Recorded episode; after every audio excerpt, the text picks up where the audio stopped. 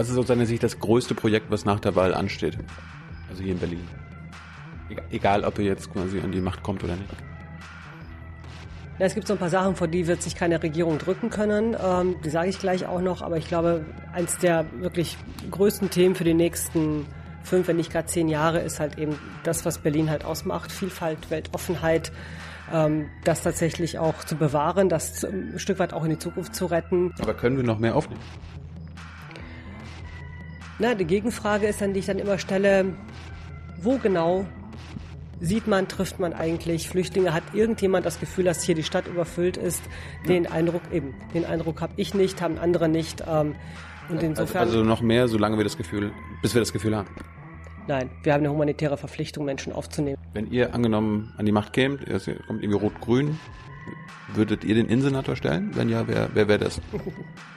Das ist eine spannende Diskussion, ob die Grünen nicht mal einen Innensenator stellen sollten. Einen Innenminister gab es tatsächlich noch nie. Wer wird denn bei euch, wer wird der Bürgermeister von euch? Naja, sagen wir mal so, wenn wir bei 30 Prozent in den Umfragen liegen, dann kommt ihr nochmal wieder und dann reden wir über das Thema ganz ausführlich. Ja, aber ist das irgendwie geklärt, wenn, wer, wer, der, wer der Chef denn ist? Also geklärt sind die Dinge bei uns, da muss man sich keine Sorgen machen. Das bist du. Panisch wirkte, glaube ich, niemand. Insofern wir haben die Dinge geklärt, aber ich will als erstes. Das sind Geheimabsprachen, ja? Also wenn dann. Nein. Bei den Grünen ähm, herrscht ja Transparenz. Ähm, ja, dann, dann sag. Du willst, du willst es nicht werden. So, eine neue Folge Junge Naiv. Wir sind in Berlin. Wo sind wir genau? Im Abgeordnetenhaus oben im Turm in der grünen Lounge. Das ist die Prinzessin hier äh, im Turm. Genau, da musst du lasse ich mein Haar herunter. Nein, ja. ähm, die Verwaltung sitzt hier unten im Haus, der Plenarsaal ist unten und die Fraktionen sitzen oben in den Türmen. Das heißt, du bist hier ein bisschen in gewisser Weise zu Hause. Ja, ich wohne noch nicht ganz hier, aber ich verbringe hier, zumindest wenn kein Wahlkampf ist, viel Zeit mit Sitzungen, mit Unterlagen lesen und, und, und. Wer bist du? Ich bin die grüne Fraktionsvorsitzende. Ich, mein Name ist Ramona Popp. Ich bin seit, oh Gott, inzwischen 2009 Fraktionsvorsitzende und ähm, führe die grüne Fraktion. Dazu kommen wir gleich nochmal. Liebe Hörer, hier sind Thilo und Tyler. Jung und Naiv gibt es ja nur durch eure Unterstützung. Hier gibt's keine Werbung, höchstens für uns selbst. Aber wie ihr uns unterstützen könnt oder sogar Produzenten werdet, erfahrt ihr in der Podcast-Beschreibung. Zum Beispiel per PayPal oder Überweisung. Und jetzt geht's weiter. Er, äh, erklär's mal, wie bist du denn Politiker geworden? Ja, eher durch einen Zufall, muss ich gestehen. Ähm, ich wollte eigentlich zuerst Ärztin werden und dann bin ich auf Journalistin umgesattelt, habe angefangen, Politik zu studieren mhm. Und ähm, fand Politik halt eben interessant. wollte mich aber nirgends engagieren, weil vor allem die beiden großen Parteien nichts für mich gewesen sind. Und dann war das aber so, dass es einen Castortransport gab in der Nähe von Münster, wo ich damals wohnte und ich da mit Freunden hingefahren bin. Wir haben protestiert gegen den Castortransport und haben dann auch spontan beschlossen, wir gründen eine grüne Jugendgruppe. Und so bin ich bei den Grünen gelandet. Also du bist gar nicht Berliner. Wie so viele andere hier in Berlin bin ich nicht Berlinerin und ich bin vor allem auch nicht mal in Deutschland geboren. Ich komme aus Rumänien eigentlich. Ah, aber bist du jetzt Rumänien oder, oder Deutsch oder beides? Ist doppelte Staatsbürger? Genau das. Ah. Ich habe ähm, theoretisch könnte ich einen rumänischen Pass noch beantragen, habe ich schon länger nicht mehr getan. Ich habe eigentlich eine doppelte Staatsbürgerschaft, wie so viele andere Millionen, glaube ich, in diesem Land. Äh, und wer mir das verbieten will, den möchte ich echt noch sehen. Ja, das ist ja jetzt gerade wieder aufgepoppt, dass man, dass es ein Integrationshindernis ist. Ramona, bist du nicht wirklich integriert? Wie man sieht, ganz, ganz schwer. ähm, ich finde, ich finde die Diskussion wirklich abwegig. Ja, also ich meine, wir leben in, einer, in der Europäischen Union. Ähm, wir leben in globalisierten Zeiten. Menschen sind mobiler denn je zuvor, studieren in Paris, ähm, arbeiten mal ein halbes Jahr äh, in Potsdam. Mhm äh, ziehen dann vielleicht in die USA und kommen wieder zurück, um dann in England was auch immer zu tun. Und diesen Leuten soll man erzählen, alle Staatsbürgerschaft und alles andere geht gar nicht. Das ist, glaube ich, echt von vorgestern alle ja, mindestens. Aber das hat ja mit den, also mit Studieren überall Erasmus hat ja nicht, nicht wirklich was mit der doppelten Staatsbürgerschaft zu tun. Ja, das hat schon was damit zu tun, dass natürlich man zwar irgendwo geboren ist und seine Heimat hat, aber woanders auf der Welt auch sein Zuhause finden kann. Und ähm, es gibt ja genug Menschen, die halt eben lang genug woanders leben, dass sie sagen, hey, ich will auch hier meine Verbindung zu diesem Land ja weiter stärken und dann die französische Staatsbürgerschaft annehmen, von mir aus auch die australische und trotzdem die deutsche ja behalten, weil sie da ja herkommen. Und äh, mich hat das bislang jetzt nicht ähm, wie das die CDU sagt, in Loyalitätskonflikte gestürzt. Ich habe ja eine Herkunft, wo ich komme, herkomme und ich bin hier aufgewachsen, mache hier Politik ähm, und habe nicht das Gefühl, dass mich das total zerreißt oder dass mich das zu einem schlechteren Menschen macht. Wenn du dich jetzt entscheiden müsstest, also wenn die äh, Union sich da durchsetzt und das wieder zurückdreht, das Rad, für welches Land würdest du dich entscheiden? Das ist ähm, echt eine schwere Frage, weil natürlich würde ich mich äh, zum Schluss für Deutschland entscheiden, weil ich hier lebe, aber ich frage mich, äh, warum sollte man mir was anderes, was, was wegnehmen, was ja auch zu mir gehört, weil ich da halt geboren und aufgewachsen bin. Ähm, und es wird ja trotzdem nicht ähm, in meinem Lebenslauf fehlen. Mhm. Und ich werde trotzdem Weihnachten auch rumänisch kochen, wenn meine Mutter zu Besuch kommt. Äh, das hat ja nichts mit der Staatsbürgerschaft zu tun. Aber das ist ja das Verrückte ja daran, dass man eben Leute zwingt, irgendwie sich ähm, für oder gegen irgendwas zu entscheiden, obwohl sie ja eigentlich ein vollständiger Mensch sind. Mhm. Wann bist du dann nach Berlin gekommen? Bist du direkt aus Rumänien nicht nach Münster dann, oder was? Genau, über Nordrhein-Westfalen, über Münster. Dann bin ich Ende der 90er nach Berlin gekommen, 99. Ähm, War das ein anderes Berlin als heutzutage? Ja. Warum? Ja, weil Berlin sich sowieso fast, äh, fast täglich verändert. Ähm, und so Ende der 90er Jahre äh, war das durchaus noch so, dass ähm, noch nicht so viel gebaut wurde, dass ähm, damals aber dummerweise auch eine große Koalition regierte, die damals genauso wenig zur Stadt passte wie heute. Und Berlin hat sich wahnsinnig verändert, entwickelt in der Zeit im Guten, äh, im Schlechten, wie das halt eben mit Veränderung so ist. Hm. Wo wohnst du jetzt in Berlin? Ich wohne in Prenzlauer Berg an der Ecke zur Mitte. Wieder, nach ein paar Jahren in Kreuzberg. Ja? Ja. Warum hat dir Kreuzberg nicht gefallen? Ach, ich ähm, bin da vielleicht ähm, vielleicht ist das so ein bisschen auch so ein Heimatgefühl. Ich bin nach Berlin gezogen und bin in Prenzlauer Berg gezogen und dachte dann, ich müsste aus, aus dem Prenzlauer Berg wegziehen, aber ich fühle mich eigentlich ganz wohl. Mein Wahlkreis ist ja auch in Mitte. Mhm. Da habe ich keine Wohnung gekriegt, ja. Also ich habe auch keine Wohnung gekriegt. Ich kenne das Problem, keine Wohnung zu kriegen, wo man äh, hin möchte. Du hast, du hast da keine Vitamin B und kennst da nicht irgendjemanden, der irgendjemand kennt, der irgendjemand kennt, der eine Wohnung hat? Zum Schluss ist es genauso geworden, dass äh, Freunde von mir sagten, hier unsere Nachbarn, die ziehen aus. Mhm. Da könntest du jetzt vielleicht mal fragen. Ähm, aber tatsächlich, es war nicht so einfach. Und ich glaube, das Schicksal teile ich mit ganz, ganz vielen anderen hier in der Stadt auch. Hast du schon bei diesen Wohncastings mal mitgemacht? Also, Nein. Dass du so mit 80 Leuten dir eine Wohnung anguckst. Ja, sowas schon, dass man halt irgendwie da so eine endlos langen Reihe durch die Wohnung schlappt. Ähm, das Jahr und ich habe auch Makler erlebt, die mich auffordernd angeguckt haben und ich wusste überhaupt nicht, was sie von mir wollten, bis ich festgestellt habe, die wollen irgendwie, dass ich ihnen was in die Hand drücke. ja, das habe ich auch schon erlebt, aber habe ich nicht getan. Echt jetzt? Ja, ehrlich. Ist das, ist das verboten oder? Natürlich ist es verboten. Hast du denen das gesagt? Ich habe freundlich gelächelt und gesagt, dass das nicht so eine gute Idee sei, was hm. sie hier tun. Hm. Hm. Haben wir, haben, äh, was zahlst du an Miete? Äh, was ist das gerade? 1000 irgendwas warm. Ist das zu viel? Nee, es ist für die Gegend und für die Wohnung völlig okay. Mhm.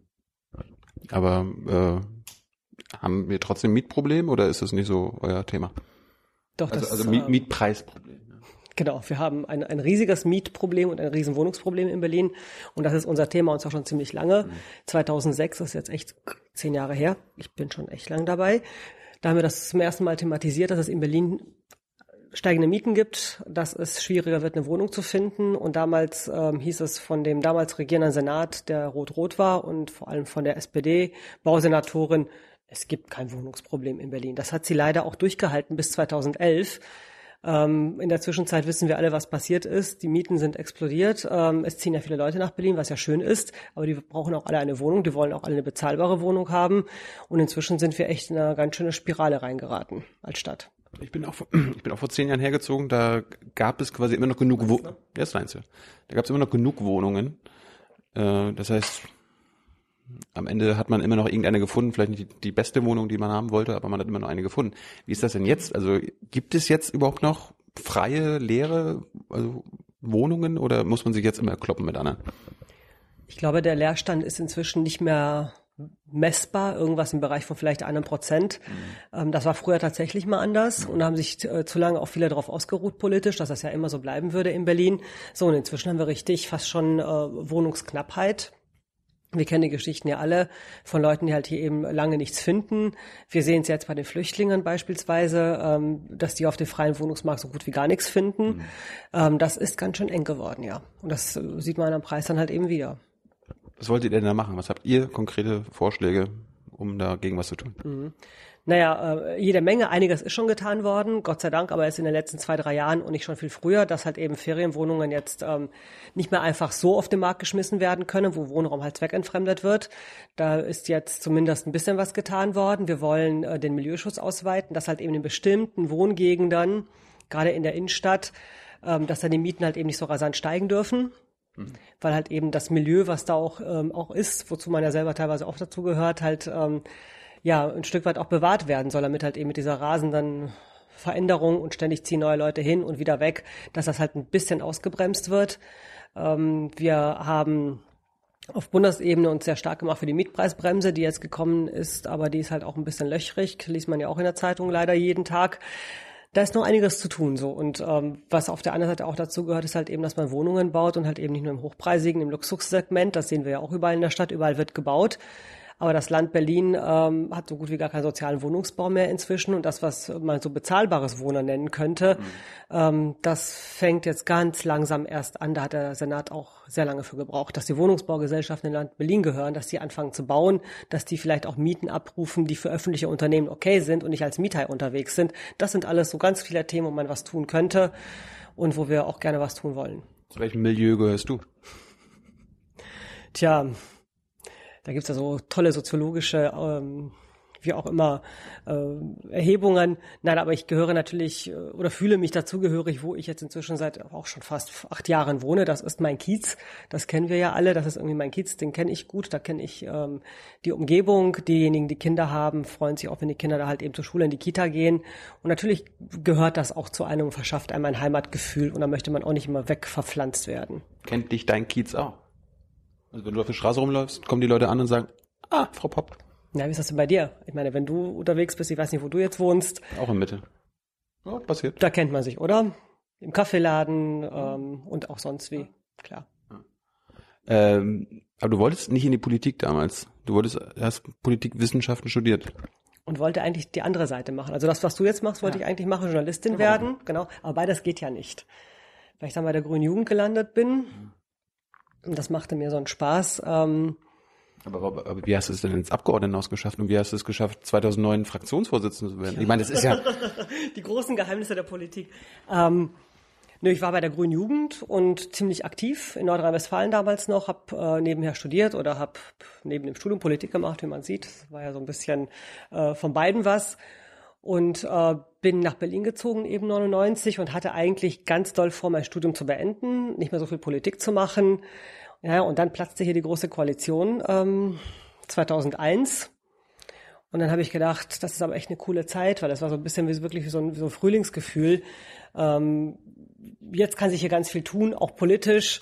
Und ich habe Lust, irgendwie hier mitzumischen und habe kandidiert fürs Abgeordnetenhaus 2001, ähm, wie das halt so ist, jung und naiv. Ähm, das ist äh, die beste Kandidatur aller Zeit, nämlich die erste immer, weil dann gehst du ganz naiv und ganz ja, äh, hoffnungsvoll ran und wenn es halt eben nicht klappt, dann gehst du einen anderen Lebensweg und es hat halt geklappt. Das, ich bin das gewählt hat ja noch worden. geklappt. Ja, ich bin 2001 gewählt worden. Ich war damals jüngste Abgeordnete hier im Abgeordnetenhaus. Wow. Und wie das so ist, die Jüngste musste dann Jugendpolitik machen. Obwohl Jugendpolitik eigentlich ja nicht immer nur was mit, mit Jungsein zu tun hat. Da geht es auch viel um Jugendhilfe und schwierige Familien und so weiter. Ja. Und ähm, das, damit habe ich angefangen. Ich habe dann mein Studium beendet, tatsächlich. Nebenbei noch. Ja. Ich hatte, muss ich ehrlicherweise sagen, auch eine Professorin, die da sehr hinterher gewesen ist, ähm, die halt regelmäßig E-Mails schrieb und anrief und sagte, ich erwarte, dass du jetzt hier vorstellig wirst und ein Diplomthema mal endlich abgibst. Da hatte ich auch wirklich jemand, der, der mich auch gepusht hat. Mhm. Und als ich damit äh, mit dem Studium fertig war und durch war, habe ich dann gesagt, okay, ich will jetzt auch noch ein bisschen was anderes politisch machen und bin dann in den Haushaltsausschuss gegangen, den ich auch sehr lange gemacht habe. Also viel alles rund um Finanzpolitik und lange Haushaltssitzungen. Das war die Zeit, in der Berlin noch viel ärmer war als heute und wir ganz viele Schulden hatten. Die haben wir heute immer noch, aber damals kamen weniger Steuereinnahmen rein. Da wurde um jeden Euro echt gestritten und gefeilscht und das dauerte meistens bis tief in die Nacht. Wie unterscheidet sich denn jetzt dein Wahlkampf von deinem ersten, wenn du sagst, der war jung und naiv? Also, ähm, also welche Fehler machst du nicht mehr, beziehungsweise wie gehst du nicht mehr an Dinge ran? Ich mache jetzt, glaube ich, vor allem andere Dinge. Ähm, ich war so in den ersten Wahlkämpfen natürlich auch viel unterwegs, ähm, habe viel Straßenwahlkampf gemacht, den mache ich im Übrigen heute immer noch, weil ich finde, das ist eigentlich die beste Art und Weise, um mit Menschen ins Gespräch zu kommen. Einfach auf der Straße unterwegs sein, Stand machen, sich zum Gespräch anbieten. Das habe ich früher gemacht und jetzt mache ich natürlich viel mehr auch noch Veranstaltungen. Ähm, ich werde viel öfter eingeladen zu Podiumsdiskussionen und Runden, habe viel mehr Interviews als, äh, als junge Abgeordnete. Da war ich tatsächlich eher stärker im Straßenwahlkampf unterwegs und jetzt ist halt eben eine Mischung von ganz vielen anderen Dingen. Also du bist jetzt die Kandidatin der Grünen, die Bürgermeisterin werden soll, ja? Also Bürgermeister ist bislang Michael Müller. Mal gucken, wer es nach dem 18. September ist. Und äh, unser Anspruch ist vor allem zu sagen, wir wollen halt mitgestalten, wir wollen mitregieren in Berlin, weil Berlin diese Frischzellenkur durchaus braucht und eine große Koalition braucht es nicht mehr nach dem 18. September. Und warum es sie nicht mehr braucht, zeigt vor allem Frank Henkel sehr eindrucksvoll in den letzten Tagen. Und das ist unser Ziel. Wir wollen in die Regierung kommen, äh, Regierungsverantwortung übernehmen und äh, dabei aber bitte jetzt nicht irgendwie voll abheben. Das ist nicht so mein Ding. Aber ist ja im Bereich des Möglichen, dass ihr stärkste Partei werden könntet. Wer, wer wird denn bei euch, wer wird der Bürgermeister von euch? Naja, sagen wir mal so, wenn wir bei 30 Prozent in den Umfragen liegen, dann kommt ihr nochmal wieder und dann reden wir über das Thema ganz ausführlich. Ja, aber ist das irgendwie geklärt, wenn, wer, wer, der, wer der Chef denn ist? Also geklärt sind die Dinge bei uns, da muss man sich keine Sorgen machen. Das bist du. Panisch wirkte, glaube ich, niemand. Insofern wir haben die Dinge geklärt, aber ich will jetzt erst. Das sind Geheimabsprachen, ja. Also wenn dann. Nein. Bei den Grünen ähm, herrscht ja Transparenz. Ähm, ja, dann, dann sag. Du willst, ja. du willst es nicht werden, höre ich jetzt raus. Na, vor allem ist das einfach nicht das Thema. Man kann natürlich über Sachen total ja. toll hypothetisch diskutieren, was passieren könnte, wenn. Aber die neueste Umfrage, die mich zwar freut, mit 19 Prozent und vor der CDU zu liegen, ist cool. Ähm, aber das ist jetzt nicht gerade himmelhoch jauchzend und 30 Prozent, wo man ganz, ganz dolle darüber diskutieren muss, was man als regierende Bürgermeisterin hier tun würde. Mhm. So, also ich bin eher solide unterwegs. Ähm, nicht ständig über Dinge spekulieren, die vielleicht eintreffen könnten, aber vielleicht und vermutlich eher nicht, sondern echt sich auf die Dinge konzentrieren, die jetzt wichtig sind. Mhm. Zum Beispiel hier Fahrradwege. Kennt ihr unsere Plakate schon? Fahrradwege. Riesenthema. Du bist auch mit dem Fahrrad unterwegs, ne? Ja. Und? Holprig? Nö. Gut. Ja.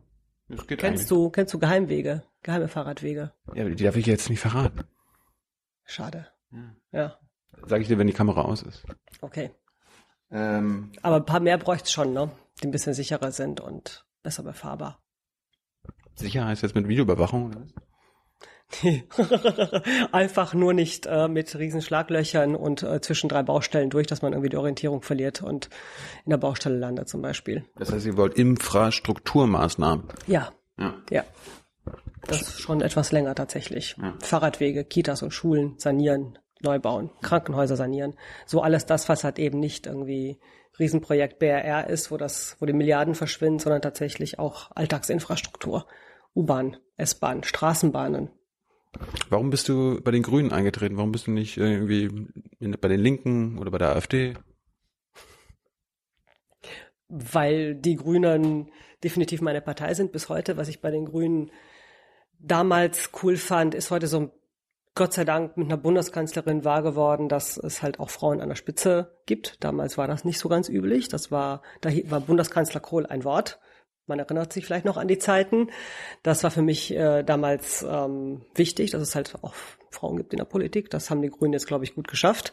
Aber das Thema Generationengerechtigkeit, der Zukunftsblick der Grünen, halt eine Politik zu machen, von der man nicht übermorgen denkt, auch oh, weia, das war jetzt aber nicht so richtig schlau, sondern wirklich auch zu überlegen, was löst das eigentlich in Zukunft aus, was man macht politisch. Mhm. Das ist, glaube ich, das, was die Grünen bis heute halt auszeichnet und die anderen nicht so. Deswegen ist das immer das, was äh, für mich am spannendsten ist an den Grünen und halt eben man sieht es ja jetzt auch wieder, äh, wir sind, glaube ich, kann man echt sagen, gerade im Gegensatz zu AfD und Co., diejenigen, die halt eben sagen, Vielfalt, Weltoffenheit, das ist nicht nur für Berlin, sondern für Deutschland halt echt ähm, eine Bereicherung und ähm, daran wollen wir weiter arbeiten, dass wir halt alle gut miteinander leben, auch wenn wir unterschiedlich sind. Machen Frauen bessere Politik? Ach, ich glaube nicht, dass Frauen unbedingt immer die besseren Menschen sind, aber eben im Sinne einer Mischung ist es vernünftig, wenn Vielfalt, die Vielfalt, die es in der Gesellschaft gibt, halt eben auch in der Politik vertreten ist. Dass wir, dass es Junge gibt, dass es Frauen gibt, dass es Migranten gibt und, und, und. Denn Demokratie heißt ja eigentlich ein Abbild der Gesellschaft ja auch zu sein. Bildet ihr die Gesellschaft in eurer Liste jetzt ab, die man wählen kann ins Abgeordnetenhaus? Ja, mehr als alle anderen Parteien, würde ich sagen. Wir ja. sind, sind wir immer noch überquotiert. Also wir hatten eine Zeit lang mehr Frauen in der Fraktion als Männer. Wir haben halt eben, ich, vermutlich werden wir, wir die jüngste Abgeordnete stellen mit einer ähm, Abiturientin, die auf der Liste ist. Ja, die ist erst 19, die June. Und da werden wir auch alle gucken, dass sie ihren weiteren Ausbildungsweg auch trotzdem macht, ähm, trotz Politik. Ähm, wir haben Ältere, wir haben Migranten. Also wir sind da, glaube ich, ziemlich, ziemlich bunt gemischt als grüne Fraktion, auch in Zukunft. Du bist jetzt seit, seit 2009 im Abgeordnetenhaus oder schon länger? Seit 2001. Ah, seit 15 Jahren. Ja. Was, was verdient man eigentlich? Das ist im Landesabgeordnetengesetz alles einsehbar und geregelt. Das sind, ich glaube, als die sogenannte Diät sind zurzeit 3.380 oder sowas Euro. Dann gibt es noch eine Pauschale für Fahrtkosten, äh, wenn man sich nochmal äh, zusätzlich was kaufen muss, ähm, an ähm, repräsentativen Klamotten, aber eben für Porto, Telefonieren, alles, was man halt so an Aufwendungen hat, weil wir keine Werbungskosten absetzen dürfen steuerlich. Das kennen ja die meisten, das Thema Werbungskosten. Die ist bei... Du musst dich ja nicht irgendwo bewerben, ne? Naja, aber so als berufsbegleitende Kosten. Ne? Ähm, die liegt zurzeit bei 1000 Euro. Dann ähm, habe ich noch, ähm, bekomme ich noch äh, Mietgeld bzw. eine Pauschale für mein Büro in Mitte am Arkona-Platz. Da ist auch jeder herzlich eingeladen, mal vorbeizukommen. Mhm. Und ähm, bezahle einen Mitarbeiter aus einer anderen Pauschale noch. Mhm. Und hast, das ist ja, ich habe gelernt, das ist ein Halbtagsparlament, das Abgeordnetenhaus. Das heißt, du hast nebenbei noch einen Nebenjob? Ähm, Was machst du? Ich, genau. ich bin Fraktionsvorsitzende morgens ach, um acht und auch noch abends um zehn. Ich habe keinen Halbtagsjob, definitiv nicht. Ich habe mehr als einen Fulltime-Job, ähm, eher eine 60-Stunden-Woche. Aber es gibt doch hier viele Abgeordneten, ich, ich weiß jetzt nicht, bei euch bei den Grünen weiß ich jetzt nicht so, aber es gibt ja Abgeordnete, die nebenbei auch noch einen ganz normalen Job haben. Das ist in den großen Fraktionen eher der Fall, in den größeren, weil so viel größer als wir sind wir ja gar nicht mehr. Du meinst das SPD und CDU? Genau, da sind viele dabei, die zumindest noch einen Halbtagsjob haben oder Anwälte sind nebenher, weil man das, glaube ich, am besten kombinieren kann mit dem Job hier. Aber meine Fraktion ähm, macht das hier schon Fulltime, weil äh, guckst ja an, wie viele Ausschüsse haben wir zurzeit, ständige Ausschüsse sind auch so um die 30, 35, die müssen alle abgedeckt werden. Wenn man da halt vernünftig auch was erzählen will und wissen will, worum es geht, dann braucht es auch schon eine Vorbereitungszeit und du musst, finde ich, ähm, auch mit Bürgerinnen und Bürgern sprechen, du musst Akten lesen. Das ist schon ein bisschen mehr, als um eine Sitzung in der Woche abzureißen. Insofern nicht immer nur ein Halbtagsjob, wenn man es ernst meint. Jetzt bist du, jetzt bist du 15 Jahre im, im AGH. Ähm, was war dein größter Erfolg? Also, du warst wahrscheinlich noch nie in der Regierung, oder? War du schon in der Regierung? Nicht in der Zeit, in der ich im Abgeordnetenhaus bin. Liegt es vielleicht daran? Diese Kausalität habe ich ja noch nie betrachtet. Nein, ähm, ich finde, dass wir aus der Opposition heraus tatsächlich ähm, schon einiges angestoßen haben. Das ist ja bei den Grünen tatsächlich auch so ein bisschen Tradition, dass wir auch in der Opposition irgendwie mit dem Finger auf die Themen halt hinweisen. Und eben, was ich gerade bei der Mietenpolitik aufgezählt habe, dass äh, man jetzt über Milieuschutz in vielen Bezirken nachdenkt, dass die Zweckentfremdung endlich eingeführt wird, dass halt eben Wohnungen nicht zu Ferienwohnungen umgewandelt werden. Das sind alles irgendwie grüne Ideen. Wir haben so ganz lange Listen gemacht, was haben wir alles hier eingebracht, was jetzt ähm, tatsächlich auch Politik ähm, geworden ist über die Regierung. Das ist jede Menge. Ähm, egal, ob es hier äh, zur Schulsanierung Themen waren ähm, oder hier die Busspuren, die Fahrradwege würde ich gerne auch ähm, nochmal richtig hier zu einem Erfolg machen in der Politik. Ganz, ganz viele Themen, die hier Realität geworden sind, sind halt auf unserem kleinen grünen Mist gewachsen. Aber waren die Grünen jemals in der Macht in Berlin? 2001 gab es ähm, eine Übergangsregierung von der Linkspartei, damals PDS toleriert. Und nach der Wahl, nach der regulären Wahl, hat dann Klaus Wowereit entschieden, lieber mit der Linkspartei weiterzumachen. Insofern wären wir jetzt vor der Premiere, weil die Stadt ja schon, man hat schon den Eindruck, da gibt es ja durchaus viel Vertrauen auch für die Grünen, wenn man sich die Umfragen anschaut und vielleicht ist es mal einfach an der Zeit, dass ähm, nachdem SPD und CDU jetzt fünf Jahre gezeigt haben, dass sie miteinander jetzt nicht so richtig viel reißen können, dass tatsächlich mal was anderes passiert. Ich habe jetzt gehört, die SPD ist seit 27 Jahren hier an der Macht. Ist das vielleicht das Problem in Berlin? Na, die SPD ist schon, äh, sollte zumindest nicht über Dinge, äh, sich über Dinge beklagen, die sie selber ja als in der Regierung mit, mit angerührt hat. In der Bildungspolitik, ich glaube tatsächlich seit 25 Jahren oder 20 mindestens gibt das grüne, äh, grüne sage ich schon, SPD-Bildungssenatoren.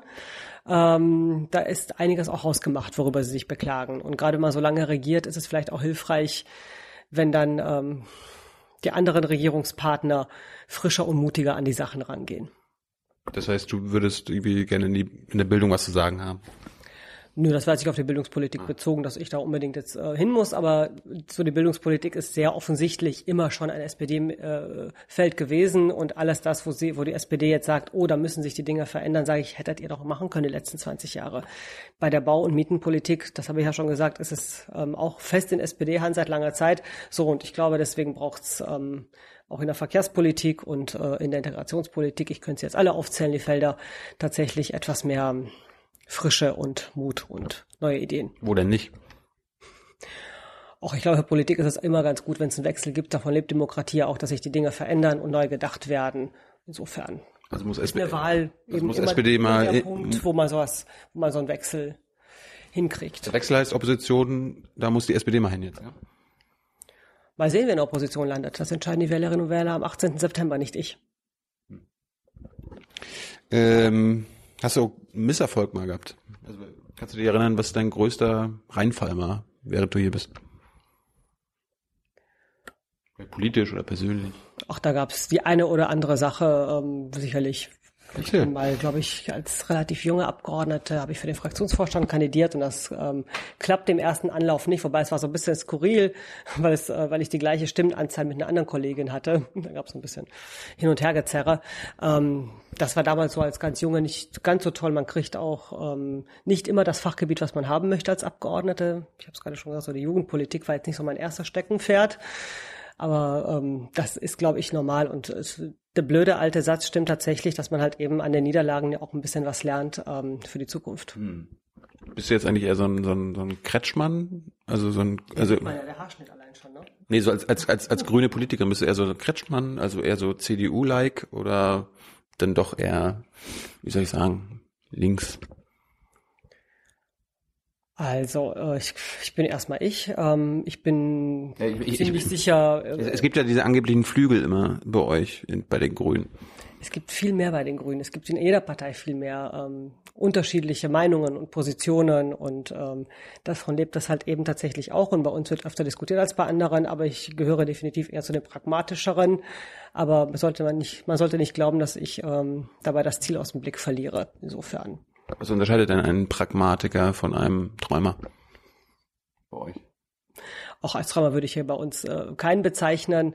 Ich glaube, manchmal ist die Frage halt eben, wie man halt eben an die Sachen rangeht, ob man sofort total auf den Putz haut, wenn einem was nicht passt, oder ob man auf anderen Wegen nochmal versucht, sein Ziel zu erreichen. Oft habe ich das Gefühl, es ist auch eine Frage von Politikstil tatsächlich eben. Ne? Wie gehe ich an die Sachen ran? Versuche ich immer mit dem Kopf durch die Wand zu gehen? Ähm, Versuche ich manchmal eben auch die Türen leise zu öffnen, sodass es keiner merkt? Ähm, das sind auch Diskussionen, die man so führt. Und natürlich ist es halt eben tatsächlich immer auch ein Stück weit die Frage, was ist eigentlich real machbar, wo, wo kriege ich auch eine Mehrheit oder zumindest auch äh, Bündnispartner für, für eine Position, die ich habe und wo muss ich halt eben sagen, ach, da kann ich jetzt echt nur den halben Schritt gehen, aber Hauptsache, ich gehe mal in die Richtung. Was ist aus deiner Sicht das größte Projekt, was nach der Wahl ansteht? Also hier in Berlin. Egal, ob ihr jetzt quasi an die Macht kommt oder nicht. Ja, es gibt so ein paar Sachen, vor die wird sich keine Regierung drücken können. Ähm, die sage ich gleich auch noch. Aber ich glaube, eins der wirklich größten Themen für die nächsten fünf, wenn nicht gar zehn Jahre ist halt eben das, was Berlin halt ausmacht. Vielfalt, Weltoffenheit, das tatsächlich auch zu bewahren, das ein Stück weit auch in die Zukunft zu retten, äh, die Integration der Menschen, die halt hierhin geflüchtet sind, ähm, hinzubekommen, das wirklich auch zu wollen, dass die hier ankommen in Berlin und hier eine neue Heimat finden. Das ist, glaube ich, so das, das große Thema. Das ähm, kriege ich auch überall mit. Das treibt ja auch fast alle um. Wie leben wir halt eben in Zukunft miteinander? Vielfalt, ja, aber halt eben auch doch zusammen. Was sind unsere Gemeinsamkeiten? Und die anderen Themen, um die sich keiner wird drücken können, sind so die Berliner Themen, die halt auch allen ständig begegnen, halt eben die Schlaglöcher auf den Fahrradwegen. Also die ganze Frage, wenn die Stadt wächst, ähm, wie wächst halt eben die Infrastruktur auch mit? Ähm, was mit dem öffentlichen Nahverkehr, was mit den Fahrradwegen, was tut sich da eigentlich und vor allem, was ist eigentlich mit der Berliner Verwaltung? Also wie lange warte ich zukünftig auf meinen Bürgeramtstermin? Das sind so die Alltagssorgen, die halt eben alle umtreiben. Um die wird sich keiner drücken können das nächste Mal. So wie sie sich jetzt gedrückt haben, fünf Jahre lang. Hast du einen Flüchtling aufgenommen? Nein, aber ich habe ähm, halt eben an vielen Stellen natürlich politisch viele Initiativen unterstützt, die ähm, öfter mal beim Senat aufgelaufen sind. Also gerade viele, viele Betreiber, viele, viele Einrichtungen, die halt eben auch wirklich was tun wollten und entweder vom Senat ähm, kein Go gekriegt haben oder vom Senat nicht bezahlt worden sind. Ähm, da ist vor allem politisch der Job, den, den ich gemacht habe. Ich habe viele, viele Flüchtlingsunterkünfte besucht und da halt eben immer gesagt, wenn irgendwas nicht stimmte, da habe ich zusammen mit sehr engagierten Kolleginnen hier aus der Fraktion, muss ich sagen, haben wir dann den Finger in die Wunde gelegt, die Themen angesprochen, teilweise ähm, was viele von uns gemacht haben, vor allem eben aus meiner Fraktion, wenn wir nachts angerufen worden sind aus einer Einrichtung, hier steht eine Familie vor der Tür, theoretisch dürfen wir den nicht mehr aufnehmen, könntet ihr nicht politisch jetzt, auch obwohl es 12 Uhr nachts ist, noch hinkriegen, Die dass wir rufen die euch in der Opposition an. Ja, die rufen auch uns an. Warum? Weil wir eben nicht nur die Mecker-Opposition sind, sondern auch konstruktiv an den Dingen arbeiten. Also ich, dann du rufst du nachts um zwölf halt eben tatsächlich im Zweifel nochmal den Senator an und sagst, könntet ihr dafür sorgen, dass. Das ähm, haben wir auch alles getan. Was hat Das denn, gehört auch dazu. äh, läuft denn alles okay hier mit den Flüchtlingen in Berlin? Nee, leider, leider äh, immer noch viel zu wenig. Ähm, ich bin ja schon froh, dass diese furchtbaren Bilder vom Lageso, dass es das nicht mehr gibt. Ähm, dass die Menschen in der Sommerhitze und in der Winterkälte, das dauert ja über Monate, da einfach vor der Tür stehen gelassen worden sind. Was mich aber echt umtreibt, ist, dass so viele von ihnen noch in Notunterkünften leben, in Turnhallen, in, in den Hangars, in Tempelhof. Berlin ist das letzte Bundesland, das Flüchtlinge noch in Notunterkünfte hat. Und wir haben, wir, sage ich schon, die, die haben es halt echt nicht geschafft, die bislang in andere Unterkünfte zu bringen. Und wir wissen doch alle, wenn du die Kinder zur Schule schicken willst oder in die Kita, wenn du einen Job annehmen willst, allein nur einen Sprachkurs machen willst, wie soll das gehen in so einem überfüllten Hangar, wo es viel zu laut ist zum Lernen und überhaupt mal Privatsphäre zu haben? Also diese Frage der Unterkunft ist eine ganz, ganz wichtige. Und da streiten SPD und CDU um jede Unterkunft, die irgendwo hingebaut werden soll. Und das geht, das geht gar nicht. Aber können wir noch mehr aufnehmen? Na, die Gegenfrage ist dann, die ich dann immer stelle, wo genau sieht man, trifft man eigentlich Flüchtlinge? Hat irgendjemand das Gefühl, dass hier die Stadt überfüllt ist? Den Eindruck eben, den Eindruck habe ich nicht, haben andere nicht. Ähm, und Also, insofern, also noch mehr, solange wir das Gefühl, bis wir das Gefühl haben. nein, wir haben eine humanitäre Verpflichtung, Menschen aufzunehmen. Wenn ich mir jetzt anschaue, allein die letzten Nachrichten aus Aleppo, ähm, dass viele nicht in ihrem Kopf hinkriegen, dass das dass da Menschen sind, die halt, äh, wenn sie Glück haben, flüchten können. Ähm, und die müssen wir aufnehmen. Wir haben nicht nur als Berlin, als Deutschland eine Verpflichtung, natürlich zu helfen. Und wir können ja auch helfen. Wir müssen nur ein bisschen schneller werden. Ähm, und da war das Land Berlin etwas langsam in der Aufnahme, in der Integration. Äh, Wir haben noch mal ein paar Themen, die unsere Jungzuschauer alle immer, immer be äh, bewegen. Und äh, wir fangen mal bei dem Thema Drogen an. Seid ihr, seid ihr noch für die Legalisierung von Marihuana und so? Ähm, ja, wir sehen halt vor allem, was, dass es halt überhaupt nichts bringt, was die Polizei oder der Innensenator hier für eine Strategie fahren, mit Riesenaufgeboten äh, hinter jedem Kleinstdealer hinterher zu sein, also eben für die Eigenbedarfsmenge, die es äh, im Land Berlin gibt. Die haben wir damals auch aus der Opposition mit befördert, dass es die gibt. Ähm, Wie ist das? die ist, glaube ich, gerade bei 10 Gramm, wenn ich mich nicht irre, in Berlin. Ähm, ja, das ist schon ziemlich viel. Ne?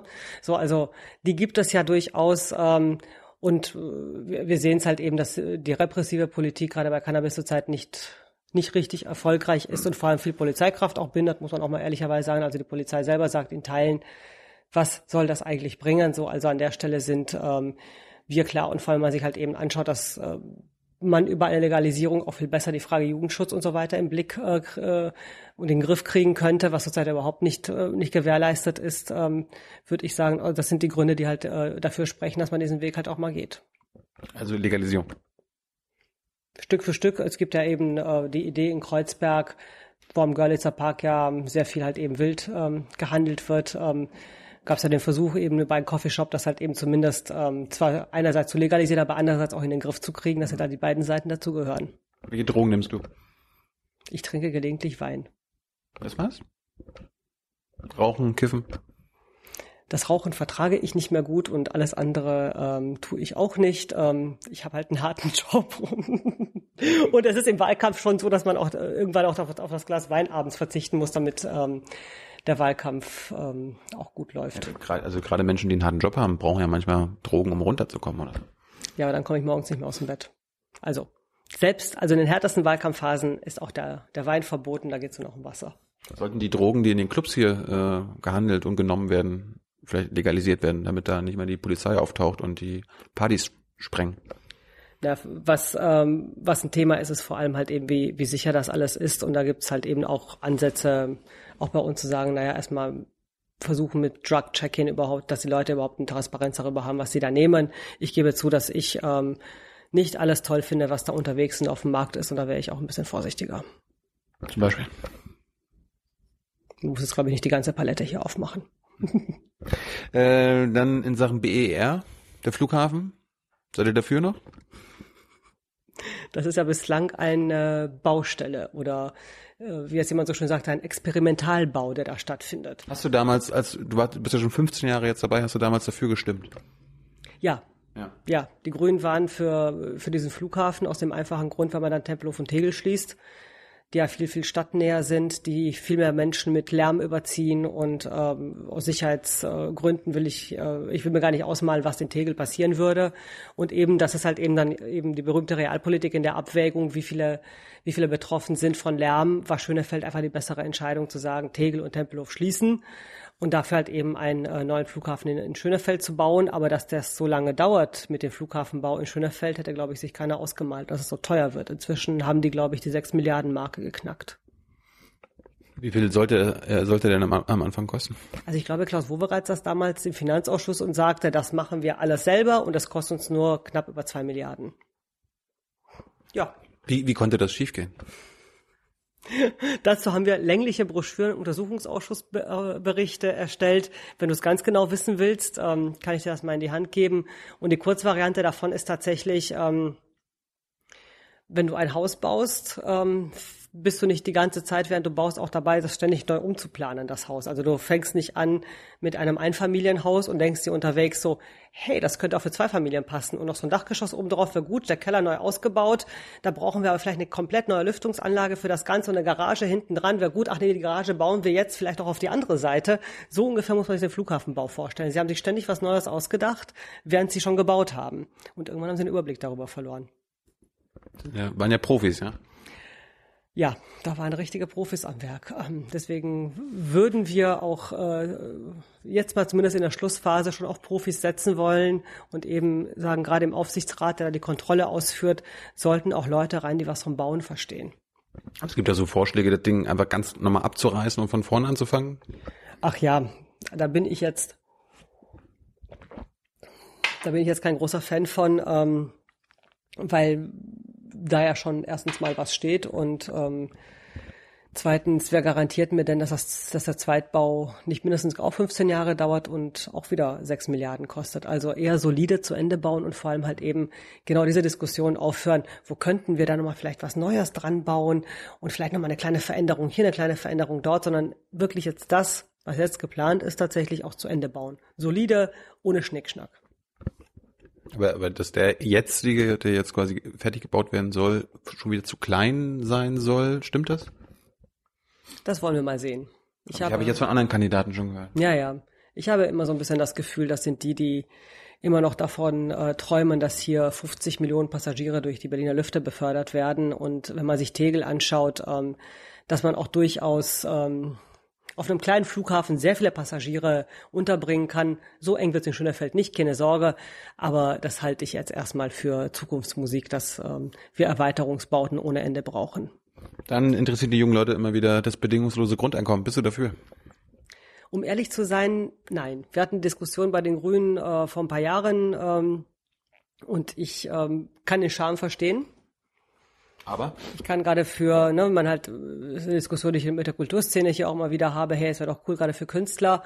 Ähm, so, aber auf der anderen Seite habe ich eher den Eindruck, wir haben eine Grundsicherung, die vermutlich nicht ganz ausreichend ist. Das ist eine echte Diskussion nochmal wert. Auf der, aber wir haben halt eben einen Sozialstaat, der nicht nur davon lebt, dass er Leuten Geld in die Hand drückt und sagt, werd happy damit. Wir haben einen Sozialstaat, der halt Leute auch anders unterstützt. Und das sollte man vielleicht auch nicht vergessen, dass halt eben eine alleinerziehende Mutter vielleicht mit Geld allein nicht glücklich ist, dass sie eine Kita braucht für ihre Kinder, dass sie vielleicht auch mal das Jugendamt zur Beratung braucht, wenn sie ähm, wieder wie auch immer Stress mit ihrem Ex oder wie auch immer hat und all das ähm, darf man nicht vergessen. Die, die Grundeinkommen wollen, sagen, das ganze Geld fließt ins Grundeinkommen und das, was wir an Sozialstaat sonst so kennen, dass ein Wohnungsamt dich mal berät wegen deines Wohngeldes, dass Leute eine Schuldnerberatung brauchen, die Schulden haben, all das, was unser Sozialstaat halt eben auch ausmacht, dass man Leute unterstützt in ihrer Lebenslage, das wird alles verschwinden und das will ich nicht. Das habe ich, hab ich noch nie gehört. Ist aber so. Weil das Geld kannst du nur einmal ausgeben. Und wenn du sagst, das ist natürlich alles, was wir jetzt für den Sozialstaat ausgeben, das sagen auch viele von den Grundeinkommensbefürwortern.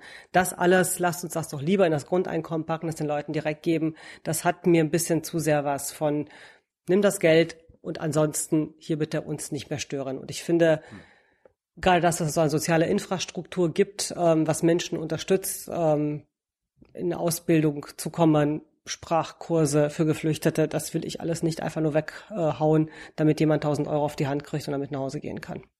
Aber angenommen, die soziale Infrastruktur würde bestehen bleiben, dann wärst du dafür? Naja, da muss man da schon ein bisschen realistischer rangehen und sich fragen, wer soll das denn bitte alles bezahlen? Also, weil das ist dann tatsächlich ungefähr das Doppelte von dem, was wir heute ausgeben. Und das ist, fürchte ich, dann nicht mehr finanzierbar. Da bleibe ich doch auf dem Teppich und sage, ja eine Grundsicherung, ähm, die etwas besser ausgestattet ist. Aber mir ist es halt eben tatsächlich wichtig, dass wir eine soziale Infrastruktur haben, die halt eben trägt und die wird halt die will auch finanziert werden. Und ich will nicht, dass wir weiter in den Jugendämtern, äh, Jugendämtern Lücken haben beim Personal, dass Kinderschutz nicht gemacht werden kann, weil halt eben nicht genug Leute da sind, dass die Kitas einen schlechten Personalschlüssel haben. Das ist mir tatsächlich wichtiger. Hm. Dann äh, war das Thema immer wieder Rigaer Straße. Was, was hättest du gemacht an Frank Henkel Stelle vor ein paar Wochen? ich wäre gar nicht so weit gekommen wie Frank Henkel, würde ich mal schätzen. Äh, die Situation, in der er vor ein paar Wochen gesteckt hat und wir alle äh, mit, die hat er sich selber tatsächlich eingebrockt. Ähm, ohne irgendeinen rechtskräftigen Bescheid ähm, in ein Haus einzumarschieren, das finde ich schon ein ziemlich starkes Stück. War, war das kriminell von ihm?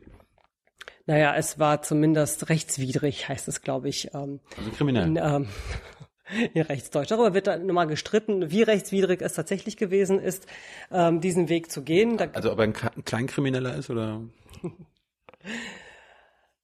Wenn du sagst, es ist rechtswidrig, ja. dann ist es kriminell. Das wird aber das Gerichtsbeschluss entscheiden müssen, ob es nur rechtswidrig gewesen ist oder tatsächlich kriminell, weil da gibt es einen Unterschied. Genauso wie es einen Unterschied zwischen Eigentum und Besitz gibt, was Frank Henkel offensichtlich nicht weiß und die Polizei auch so ein bisschen mit ihrer Führung sich darüber hinweggesetzt hat. Erklären Sie den Unterschied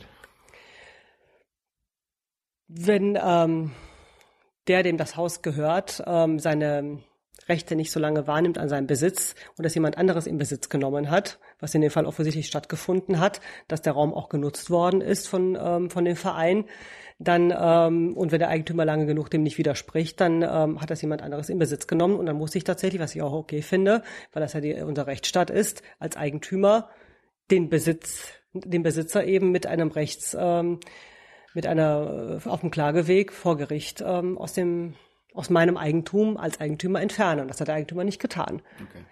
Das finde ich auch ähm, ziemlich Hanebüchen, um ehrlich zu sein, dass er halt eben einfach einmarschiert ist und die Polizei gesagt hat, da machen wir mit. So, das ist irgendwie die selbstgemachte Lage des Frank Henkel, in der er sich da reinbegeben hat, in die Rigaer Straße. Und vor allem ähm, die Anwohner, die werdet ihr vielleicht auch gesprochen haben. Habt ihr mit denen mal gesprochen? Nein. Alle, die drumherum wohnen, die fühlten sich alle ziemlich in Sippenhaft genommen, weil sie natürlich alle im alltäglichen Leben ähm, nicht mehr so gut vorankamen, weil erstens Polizeidichte vor Ort und zweitens immer Stress. Ähm, mit den Leuten aus der Rigaer Straße. Und ich finde durchaus, dass eine deeskalierende Politik sinnvoller ist, als mit Großeinsatz irgendwo aufzufahren und dann nicht mehr zu wissen, was man eigentlich vor Ort wollte, weil die Rechtsgrundlage ja schlichtweg fehlt. Das hat ja so ein bisschen was von einem Mikrokosmos eines Polizeistaats. Ja, wobei äh, ich finde tatsächlich, der einzelne Polizist, der halt seinen Dienst macht, der macht da halt seinen Dienst. Ähm, so, aber die Polizeiführung und vor allem der Innensenator, der halt eben die Leute in so eine Einsätze schickt, wo auf der anderen Seite wir halt eben irgendwie mitkriegen, dass halt eben Einbrüche, Fahrraddiebstähle, also das, was so Alltagskriminalität halt in der Stadt ist, dass das alles ansteigt und auf, an der, auf der anderen Stelle so öffentlichkeitswirksam der Großeinsatz stattfindet, der dann irgendwie nicht mal was gebracht hat und mhm. keine Rechtsgrundlage hatte. Mhm. Das ist halt etwas, was ich überhaupt nicht verstehe und was halt auch nicht Linie der Berliner Polizei sein sollte. Wenn ihr angenommen an die Macht kämt, es kommt irgendwie Rot-Grün, Würdet ihr den Innensenator stellen? Wenn ja, wer, wer wäre das? Das ist eine spannende Diskussion, ob die Grünen nicht mal einen Innensenator stellen sollten. Einen Innenminister gab es tatsächlich noch nie. Ähm, tja, aber wie das eben so ist, Koalitionsverhandlungen finden nach der Wahl statt und ob dann Habt ihr, habt den, Qualifi habt ihr, habt den qualifizierten äh, äh, Kandidaten dabei? Auch da gilt, wir ähm, sind gut aufgestellt und ich habe, es macht wirklich keinen Sinn, vor einer Wahl irgendwas zu verteilen, was man noch lange nicht bekommen hat. Du willst es aber nicht werden, du willst nicht Insenatorin werden. Das wäre doch mal was. Nach Frank Henkel kommt eine Frau. Man wird alles nach der Wahl sehen. Es ist, ich weiß, es ist nicht einfach, aber ich erzähle das nicht, äh, weil ich es weiß und es euch nicht erzählen will, sondern ich weiß es selber nicht, was dann kommt. Das ist tatsächlich das Politikerleben. Die Wahl entscheidet darüber, wie es weitergeht. Und da kann man sich unendlich viele Dinge überlegen oder auch nicht überlegen. Ähm, hypothetisch ist vieles möglich, aber was tatsächlich dann passiert, wird man dann sehen. Liebe Hörer, hier sind Thilo. Und Tyler, Jung und Naiv gibt es ja nur durch eure Unterstützung. hier gibt's keine Werbung, höchstens für uns selbst. Aber wie ihr uns unterstützen könnt, Oder sogar Produzenten werdet. erfahrt ihr in der Podcast-Beschreibung. Zum Beispiel per PayPal oder Überweisung. Und jetzt geht's weiter. Und äh, wo wir beim Thema sind, fühlt sie sich unsicher in Berlin. Weil mir wird so von manchen Parteien hier suggeriert, dass Berlin unsicher ist. Ich halte wenig von Angstmacherei. Angst ist kein guter Ratgeber. Ähm, ich glaube, als Frau hat man immer noch mal so subjektiv manchmal ein anderes äh, Sicherheits- oder Unsicherheitsgefühl. Das ist, glaube ich, normal. Also Sicherheit ist ja sowieso so ein subjektives ähm, Gefühl und deswegen finde ich das objektivierende, hey, es ist doch alles so furchtbar unsicher, ähm, auch schwierig. So, aber ähm, Ist es objektiv belegbar, dass Berlin unsicherer geworden ist? Gibt es mehr Kriminalität? Gibt es mehr Drogen äh, oder Bandendelikte und sowas alles? Es gibt halt mehr Fahrraddiebstähle und mehr Wohnungseinbrüche und mehr Kellereinbrüche. Also das, was so Alltagskriminalität ist, was Leute tatsächlich öfter mal betrifft, das ist schon mehr geworden. Ähm, eindeutig, aber Berlin ist, Da hat Henkel, Henkel wieder versagt, oder was?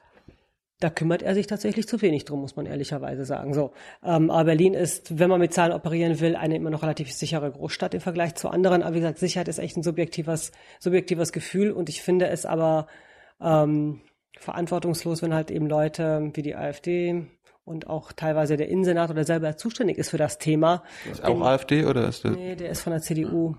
Ja, von der Sprache her ist er zurzeit in Wahlkampfverzweiflung nah an der AfD inzwischen. Ähm, ja, aber ich finde es schon, äh, schon kompliziert, freundlich gesagt, wenn ein Innensenator, der selber für das Thema innere Sicherheit zuständig ist, durch die Stadt läuft und sagt, wie furchtbar unsicher alles ist. Also entweder hat er seinen Job nicht gut gemacht oder er will ähm, Angst äh, verbreiten, was ich auch nicht richtig finde. Angst machen, ja? Das, es macht den Eindruck, ähm, als ich glaube, es wird auch irgendwie was mit Angst plakatiert. Ähm, ich finde, Angstmacherei sollte in der Politik keinen Platz haben. Da halte ich es echt mit der Kanzlerin. Das ist kein guter Ratgeber für Politiker. Wofür haben die Berliner Grünen Angst? Wie gesagt, Angst ist kein guter Ratgeber. Ich habe gar, vor gar nichts Angst. Hast du, wo, wovor hast du persönlich Angst? Auch vor so normalen Dingen, vor denen, glaube ich, irgendwie jeder Mensch Angst hat, dass Mäuse. meine, ich dachte eher so an sowas, dass äh, es meiner Familie schlecht geht, meine Mutter erkrankt. Ähm, das sind ähm, ganz normale Dinge, glaube ich, vor denen wir alle Angst haben. Aber wie gesagt, der Unterschied zwischen dem Menschen Ramona Popp, der Angst natürlich hat, dass, oder die Angst hat, dass es äh, vielleicht in der Familie nicht so gut läuft oder was auch immer, und der Politikerin, da gibt es einfach einen Unterschied. Ich finde, Politiker sollten mit Angst nicht Politik machen. Und äh, erklär uns zum Schluss nochmal, was ist das Alleinstellungsmerkmal der Grünen in Berlin? Also warum, was wäre ein Grund, warum man euch wählen sollte, den man bei, allen, bei anderen nicht hat? Es gibt natürlich viele Gründe, vor allem für mich zu sagen, das ist äh, die Partei, die man ähm, wählen muss. Aber tatsächlich, wenn man sich halt eben anschaut, äh, was Berlin ist und was Berlin lebt, ähm, Vielfalt, Weltoffenheit, Internationalität ähm, und halt eine Metropole, die halt einfach sich verändert und, und einfach in der es cool ist zu leben. Ich glaube, dass es keine Partei gibt, die dieses Lebensgefühl so gut trifft wie die Grünen. Ähm, alle anderen sind so bei dem Thema zwar manchmal mit dabei, aber nicht immer so glaubwürdig wie wir. Und wir leben das ja auch, das sieht man ja auch einfach bei unseren Personen. Wir sind ja doch äh, vielfältiger. Es gibt nicht nur Männer bei uns, es gibt auch Frauen, die Politik machen und Junge und ähm, Menschen mit Migrationshintergrund. Und allein diese Vielfalt der Stadt sieht man bei uns schon. Und das ist das, was Grün auch ausmacht. Ramona, ich danke dir. Du warst jetzt, glaube ich, die vierte Kandidatin. Wir hatten Herrn Lederer, wir hatten den AfD-Typen, den FDP. Du warst jetzt. Den Bürgermeister haben wir noch. Nur eine. Das Männer bislang. Ja, ich kann ja nichts dafür, dass. Bis äh, auf mich natürlich. Ich kann ja nichts dafür, dass die anderen Parteien Spitzenkandidatin haben. Äh, Männer haben. Ja. Da bleibt noch was zu tun, oder? ja. Wir haben Michael Müller jetzt noch und der Einzige, der irgendwie sich nicht traut, ist Herr Henkel. Da kann ich jetzt kein gutes Wort einlegen. Kannst du ja mit, mithelfen und ihm auffordern, auch mal hier hinzukommen. Ist komisch, der einzige Spitzenkandidat hier, der, der nicht will. Bleib dran, ihr schafft das. Frank, trau dich. Danke. Ramona? Bitte. Das war super. Ciao. Ciao.